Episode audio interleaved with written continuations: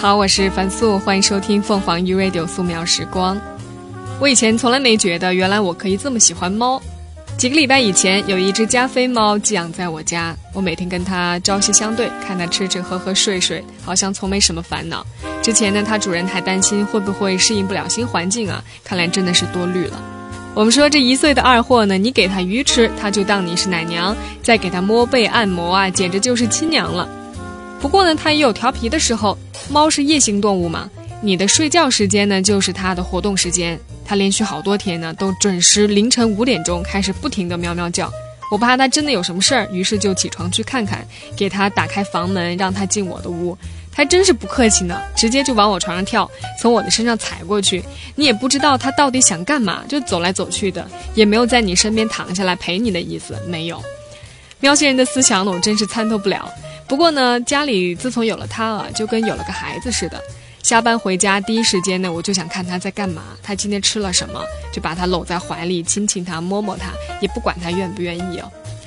雨果说了，上帝创造出猫是为了让人类体会到爱抚老虎的感觉，但是我家的布布呢，还真是一点虎脾气都没有。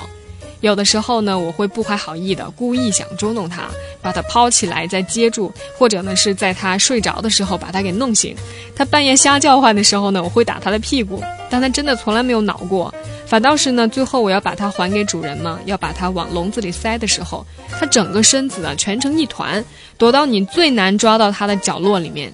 我们很努力啊，但又不敢伤害它，把它从墙角里拽出来的时候呢，看到它两只眼睛都流眼泪了。就不敢叫，也不敢反抗，看的真是还挺心疼的。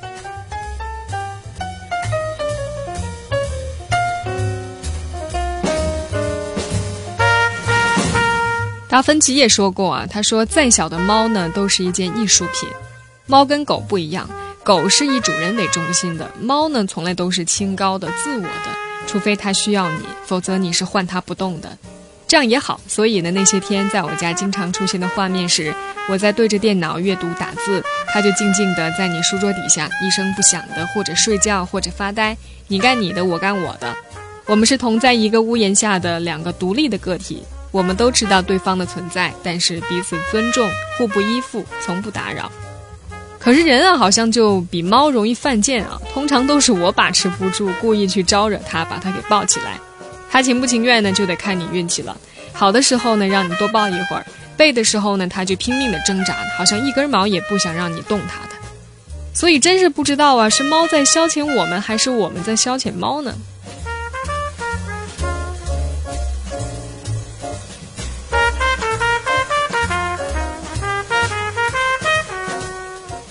我去过厦门，传说那是一个猫之岛。不过呢，去过那儿之后，感觉让人一见倾心的还真没有。有在日本的朋友告诉我，他说有机会啊，你可以去日本的田代岛看看，那里呢是名副其实的猫的天堂。岛上居民呢不足一百，全岛面积呢也只有二点七平方公里。那里的居民呢都以打鱼为生，岛民一直把猫当成吉祥物，他们觉得猫能给渔民带来更多的收获。而且岛上还供奉着一种神明，叫做招财猫。在岛中央有间猫神社，大家拜的呢就是招财猫。贡品呢是猫最喜欢的鱼肉罐头。岛内的居民自古以来都把猫当作神明来对待，没有一家会养猫的天敌，他们也不允许外面的人把狗带上岛。而最有意思的地方呢是岛上有很多猫形的建筑，这是一些岛民呢特意把自己的房子啊建成猫的样子。猫岛上的猫呢，大多数不是家养的，但它们又不是流浪猫，因为岛民把它们照顾得非常好。每一次呢，人们捕鱼归来，都会把最新鲜的留给岛上的猫。猫们呢也不客气啊，定时就在码头、港口上等候，等待着喂食。所以呢，岛上的猫生活得非常惬意，既享受流浪猫的自由，又享受家猫一样的饕餮大餐。田代岛看来真的是猫的天堂。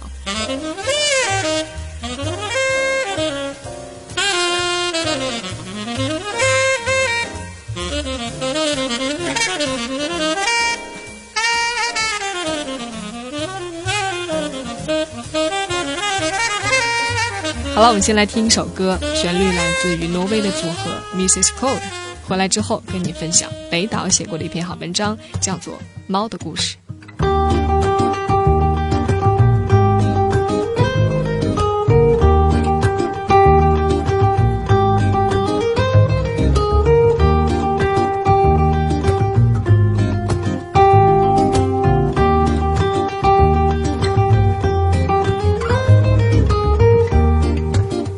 Hey baby, Mrs. Cole, acting so tough. Didn't know you had any to be hurt at all.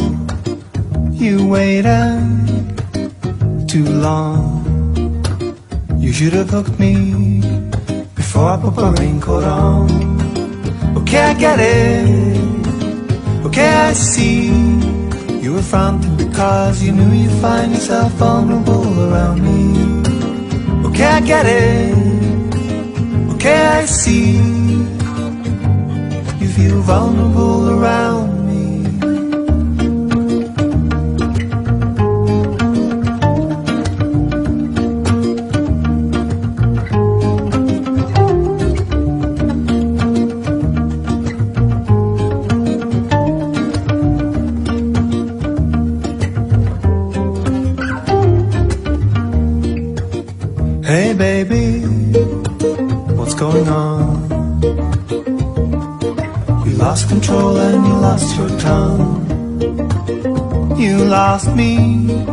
death in my ear.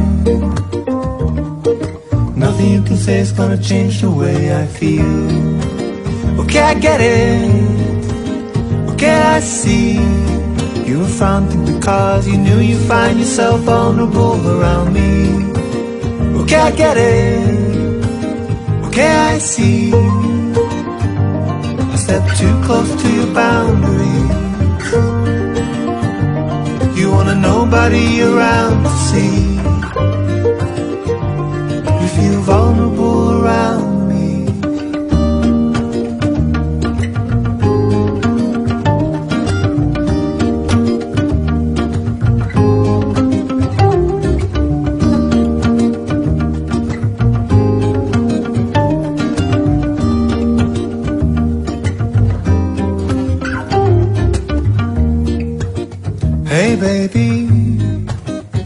is love? And what's just a game? We're both playing and we can't get enough of. We're both playing and we can't get enough of. We're both playing and we can't get enough of.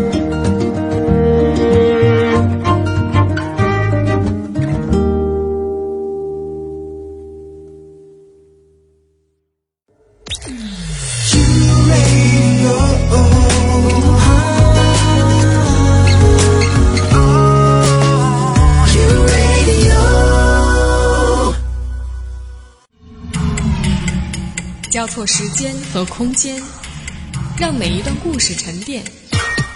用新闻的视角打量我们的世界，用文化的笔触勾勒城市的轮廓。凡素，素描时光。打开这本声音杂志，带你走进心灵的后花园。欢迎回来，素描时光，我是樊素。我刚才说啊，几个礼拜以前有一只加菲猫寄养在我家，特别的可爱。我还给它拍了很多的照片，如果你有兴趣的话呢，可以上我的微博上瞧瞧，真的是特别的治愈系。好了，接下来要跟你分享到一篇北岛的文章，叫做《猫的故事》。十几年前，我们在北京的大杂院养过只猫，叫黄蜂。它总是居高临下，从房顶俯视我们人类卑微的生活，总是骄傲地竖着尾巴，像一根旗杆。记得那天，我从办公室用书包把它带回家，洗完澡，它一头钻进衣柜底下，最后终于探出头来。我们不禁打了个寒战，一个世界上最小号的鬼。黄蜂祖籍不可考，必是野猫无疑。它从不恋家，吃完饭掉头就走，不饿绝不回来。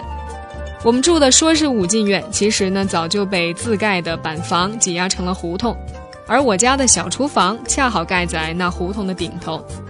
夏天做晚饭的时候，只见黄蜂竖着比它高数倍的尾巴，大摇大摆地回来，检阅着分列两边半裸着乘凉的人们。那些摇动的蒲扇让人想起古代的仪仗队。最终，黄蜂和他的情人私奔了，翻越海浪般的屋脊，弃我们而去。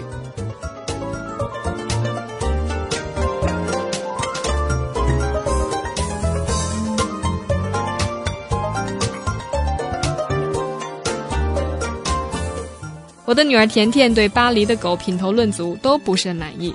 最后在一家美容店门口碰见一条比巴掌稍大些的哈巴狗，系着粉色的蝴蝶结，让甜甜看中了。那狗边叫边打着喷嚏，愤怒的像个摇头风扇。甜甜忍不住上去抚摸，竟然被它咬了一口。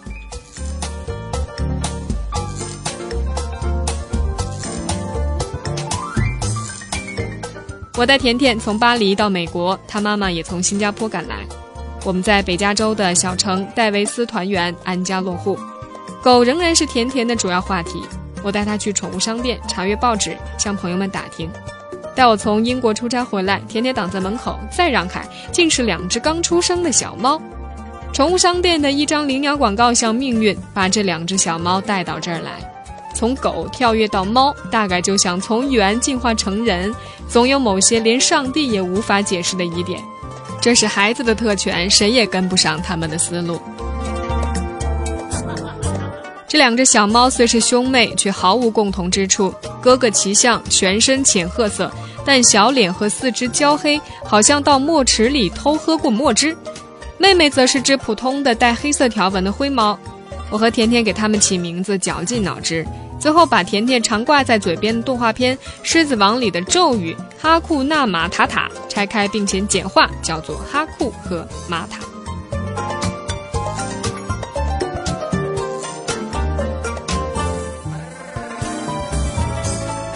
哈库生性敦厚，富于冒险精神。他对人很傲慢，爱答不理的，穷极无聊时也会窜到你身上，纯属好奇，看看你怎么吃饭、写作或者跟人交谈。玛塔胆小警觉，竟然喜欢撒娇打滚，但随时准备逃窜。它的尾端有个弯钩啊，大概出生不久被门夹伤过。这一不愉快的童年经验呢，将伴其一生。可没有一个心理医生能跟他说清楚门是怎么回事。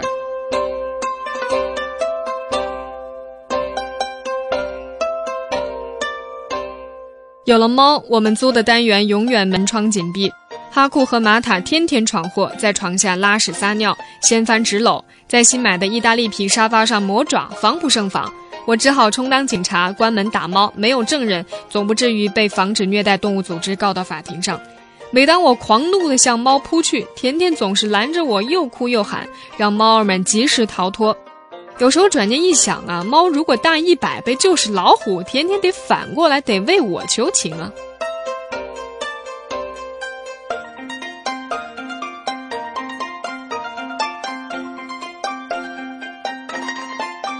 不久之后，我们买了房子，哈库和玛塔获得解放。我们请人在大门上装了个小门，喂猫。他们对自由的试探最初是谨慎的，转而变成狂喜。我们院子后面是一片开满野花的旷野，金灿灿的。哈库和玛塔在其中跳跃，像离开处女地的最初的沟笼。自由当然也有代价了。朋友说，猫在户外一定要打防疫针。动物医院就在附近。哈库和玛塔对医院的味道天生反感，再加上狗叫，让他们站立哀嚎。回到家，他们的目光充满更多的敬畏和焦虑。几个月之后呢，又去做了去世手术，这更加痛苦的记忆让他们悄悄地绕着我走。我像独裁者一样孤独。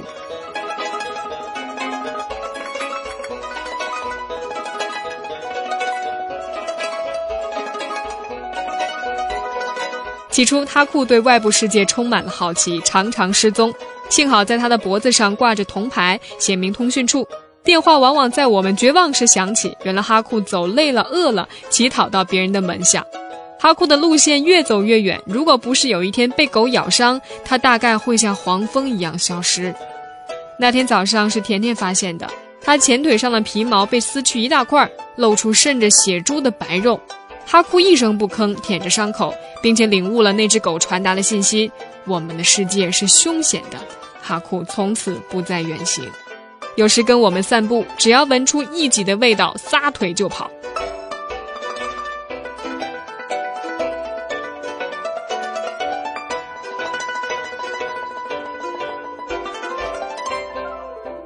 绝育之后呢，哈库和玛塔更加的百无聊赖，除了每天三餐，整天昏睡不醒。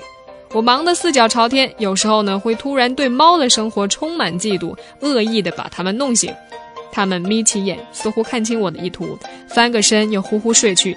如果把它们和黄蜂相比，大概还是黄蜂更加幸福一些。北京胡同独特的地形、居住密度和风土人情，都给猫带来无穷的乐趣。吃的也没有人造猫食那么单调。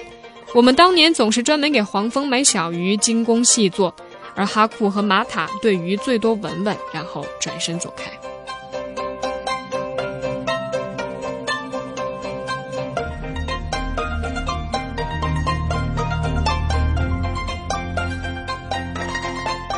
他们的味觉已经退化了，更重要的是，他们完全被剥夺了谈情说爱的权利。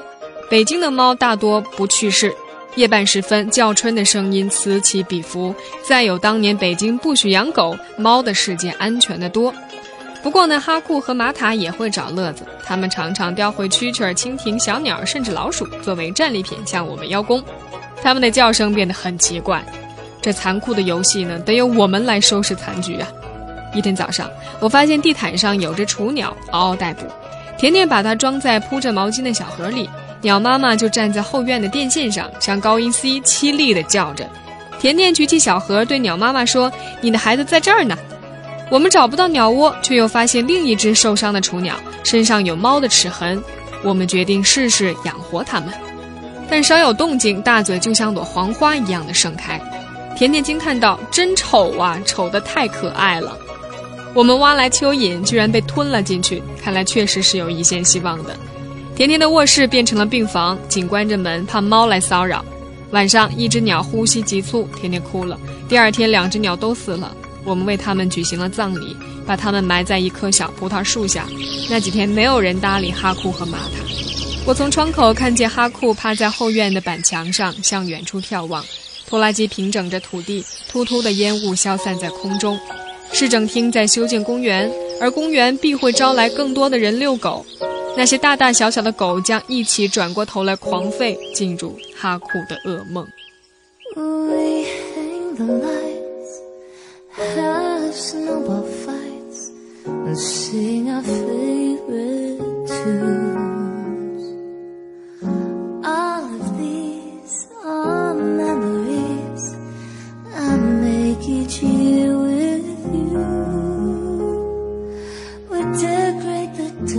together and watch it's a wonderful life.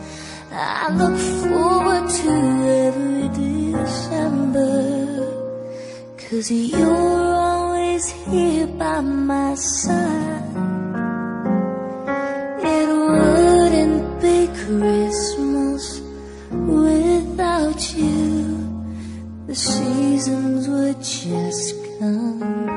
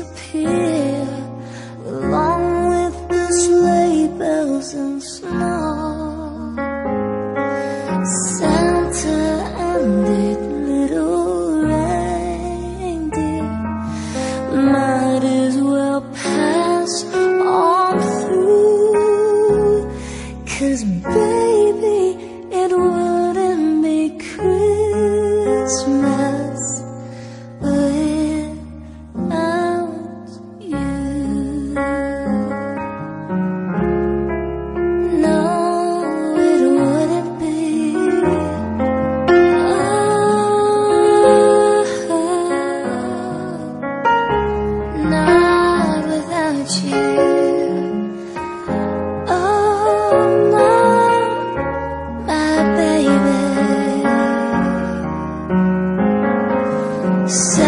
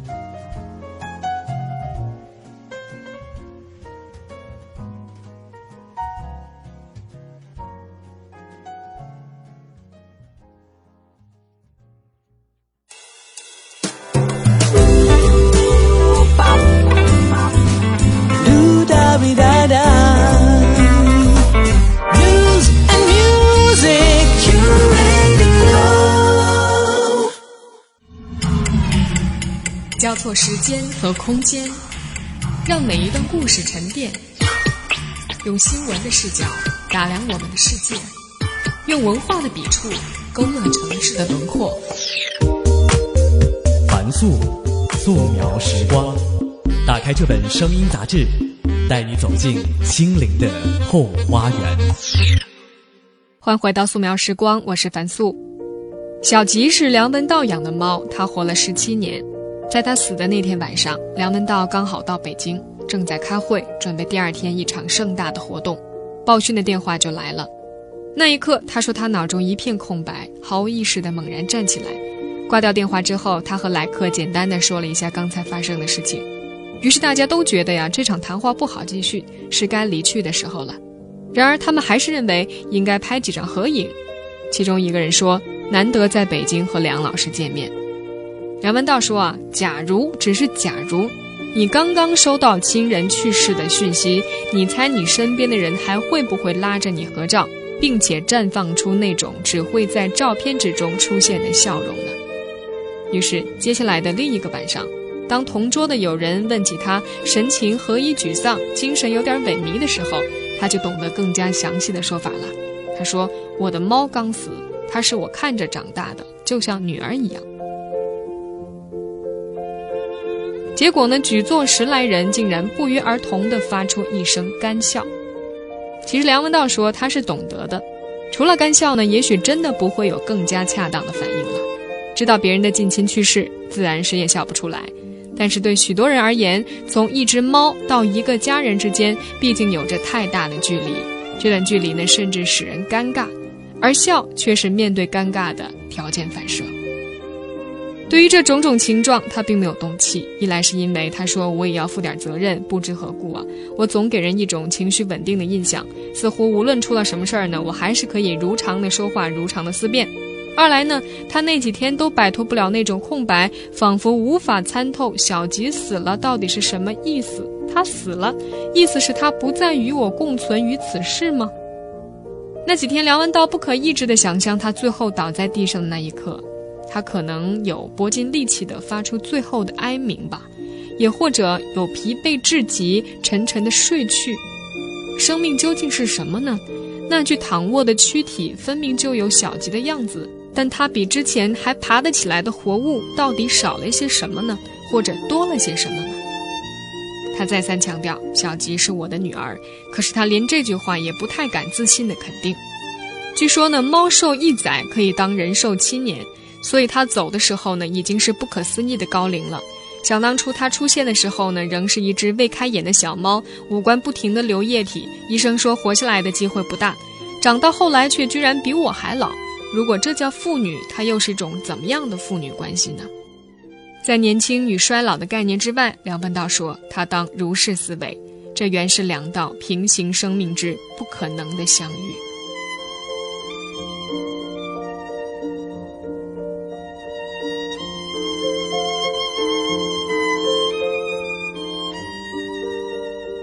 接着他又这样写：在我不知道怎么样把猫和我的故事说下去的时候，德西达开始呢喃了，而且一说就是十个小时。这篇讲稿后来成书，我姑且把它译作为《动物故我在》。他从一次非常典型的遭遇说起。那天他洗完澡，赤身露体的从浴室走出来，迎面就看见他家的猫端坐在地上，抬头注视着他。是的，他说是注视。那只猫睁着大眼睛，一动也不动地看着满身水汽的裸体哲学家。然后德西达觉得羞愧万分，迅速抓起一条浴巾围住自己的下身。再过一会儿，他又升起另一股羞愧，那就是为了自己的羞愧而羞愧。意思是，为什么他又害怕在一头猫面前裸露呢？莫非他把猫当成人看了？他凭什么把猫当作是人呢？耻于在他面前出现自己的下体呢？拿毛巾遮掩下体这个动作可以算是对他人的基本尊重，但对一头猫而言，它以对待人的方式对待它，又算得上是一种尊重吗？如果我们不应以待人之道待猫，那什么才是猫的方式？怎么样做才叫尊重猫呢？在人和动物的关系之间，尊重这个概念有什么意思？它里面会不会也埋藏了过重的人类色彩呢？简单的说，就在德西达与那头猫四目交投的时候，哲学开始了。动物深不可测，就算小吉和我住了十多年，我也还是搞不清楚这段关系的意义。有人说不应该用羊去形容与猫的交往，因为它贬低了猫的地位。猫可不能当做宠物，甚至连它这个字也不能用，因为它同样是种小看了猫的称谓。可是，你如果真的把它当人，你又怎能侵犯他的隐私啊？这个“他”呢，是牛字边的这个“他”。时时观看他如厕的肃穆表情，你又怎么能不顾他的意愿，随手抚摸他的柔顺的毛发呢？小吉之深，首先在于他的眼睛。我无数次的与之对视，并且以我的方式理解他传达的信息。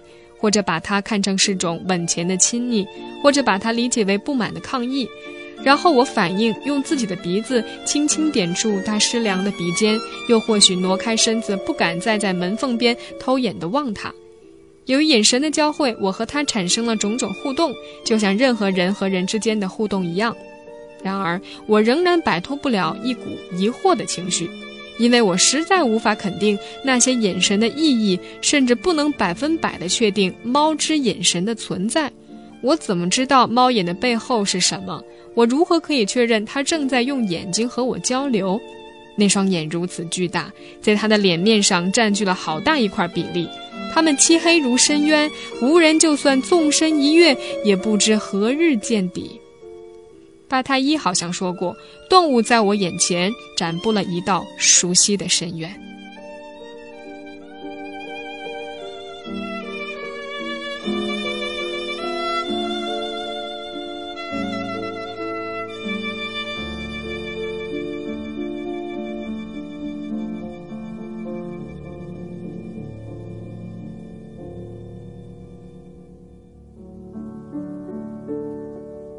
动物之眼令人着迷。自从伯格那篇经典的《动物之凝视》以来，不知道有多少哲人在这一点上下过功夫，却都不得究竟，不能彻底跳出人的范畴。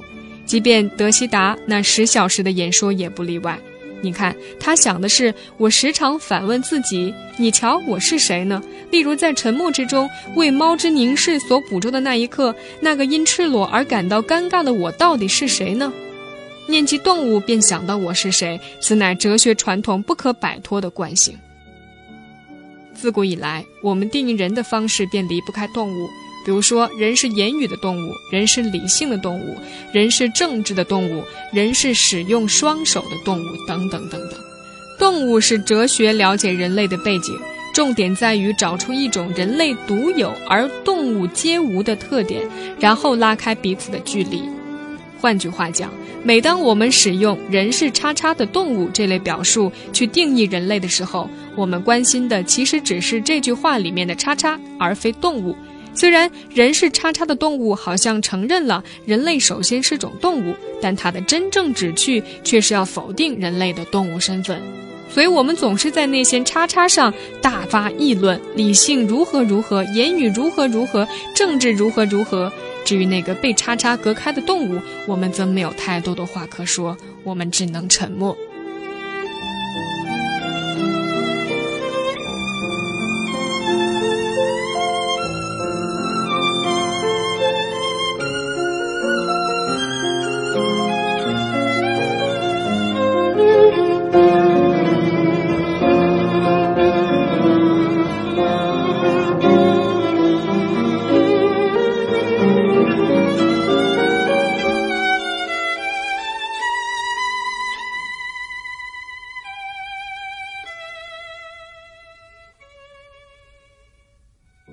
难怪德西达要旗帜鲜明地宣告：“我是动物，故我在。”因为在那林林总总的叉叉之前，我首先是个动物。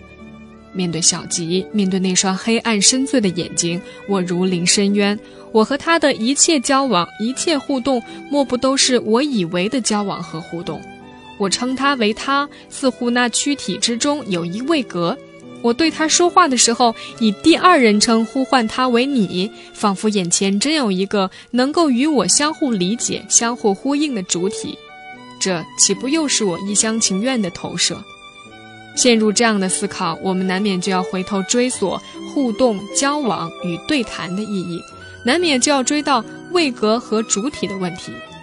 历经艰难困苦，然后终于发现我是谁，才是我最有资格探讨的课题。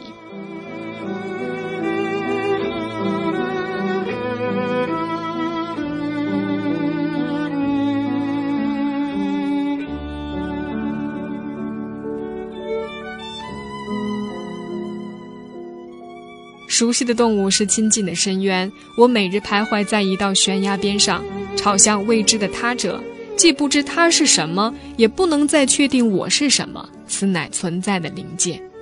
那一双沉静的黑眼，我看着他，想念他，终于相忘江湖。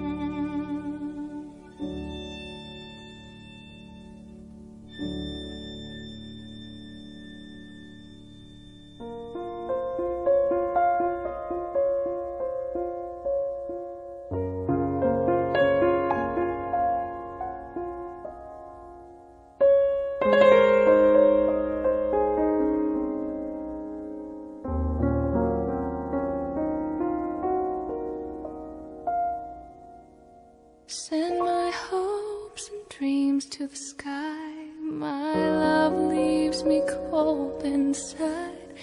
In this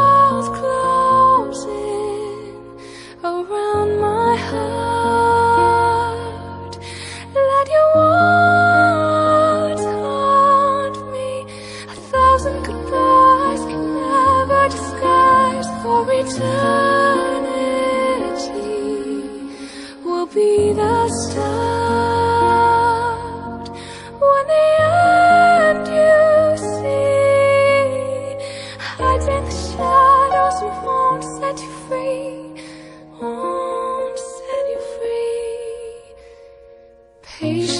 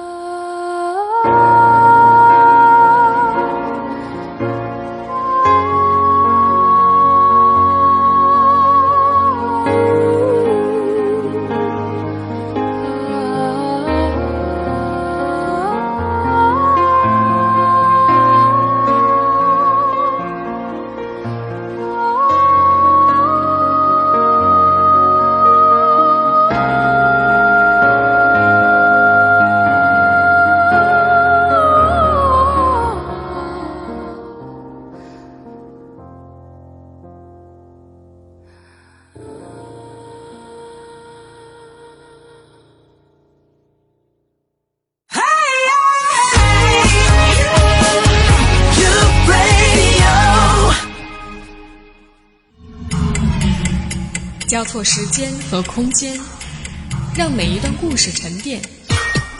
用新闻的视角打量我们的世界，用文化的笔触勾勒城市的轮廓。凡素，素描时光。打开这本声音杂志，带你走进心灵的后花园。欢迎回到素描时光，我是凡素。我们接着说猫的话题。我想养猫的人呢，看见猫们一连花上好几个钟头望着阳光中飞舞的尘埃，一定是很想知道它们究竟看到了什么呢？英国女作家莱辛写过一本书，叫做《特别的猫》。很多作家都喜欢猫啊，有的甚至是达到疯狂的程度。比如说，美国作家雷蒙德·钱德勒、意大利诗人彼特拉克。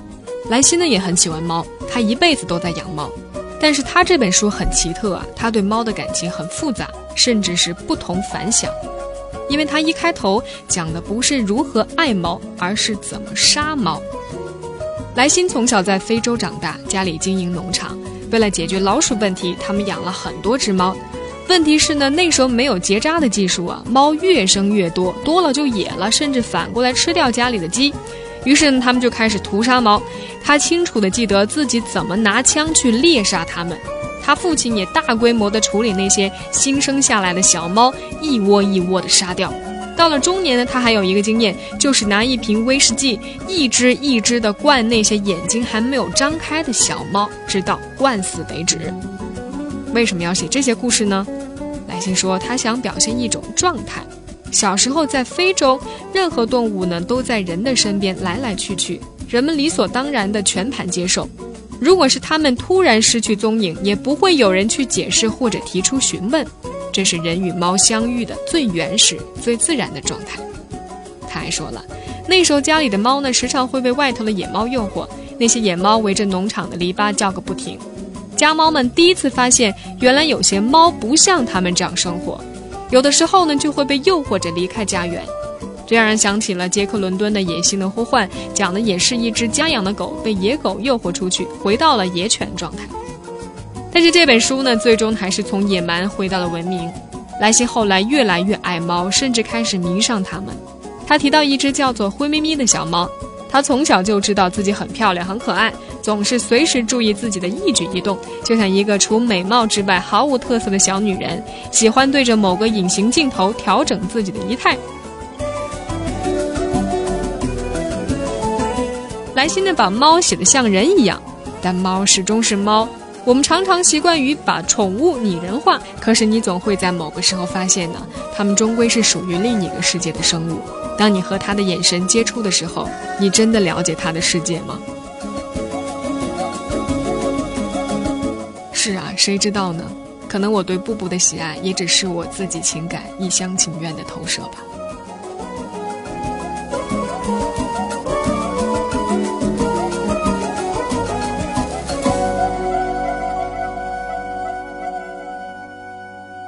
好了，感谢你收听这期的素描时光，我是樊素。如果你对我的节目有任何的意见想要发表，可以在微博私信里面告诉我。再次感谢你一小时的陪伴，我们下周再见。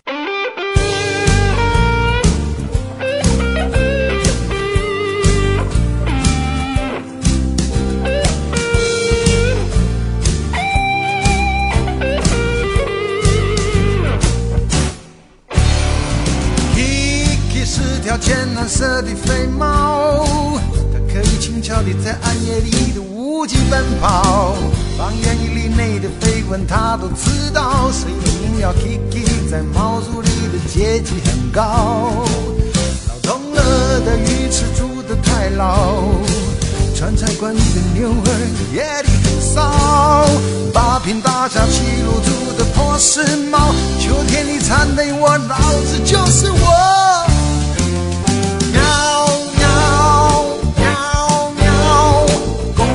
要吃是那我倒已悟到活在这样荒谬的城市里规矩统统不要只要吃得饱睡得好像母猫做春梦姐姐是那富贵人家的老幺这是要钱的猪头山是个民意代表。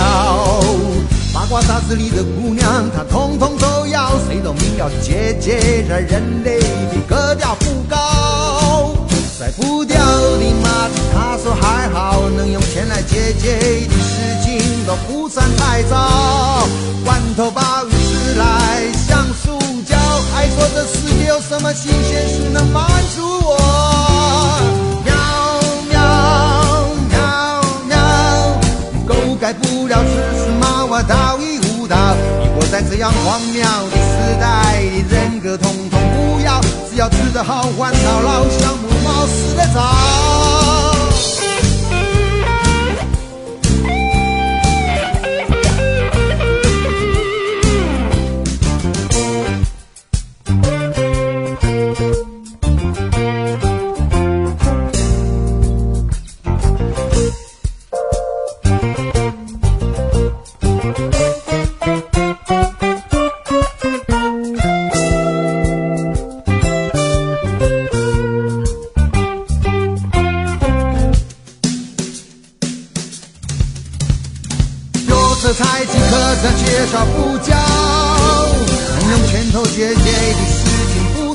算太早。老百姓的爱好我哪里听得到？还说糟蹋这世界的人绝对不是我。喵喵喵喵，狗改不了吃屎猫，我道义无道。你活在这样荒谬的城市里，规矩统统不要，只要吃得饱，睡得好，像母猫做成了。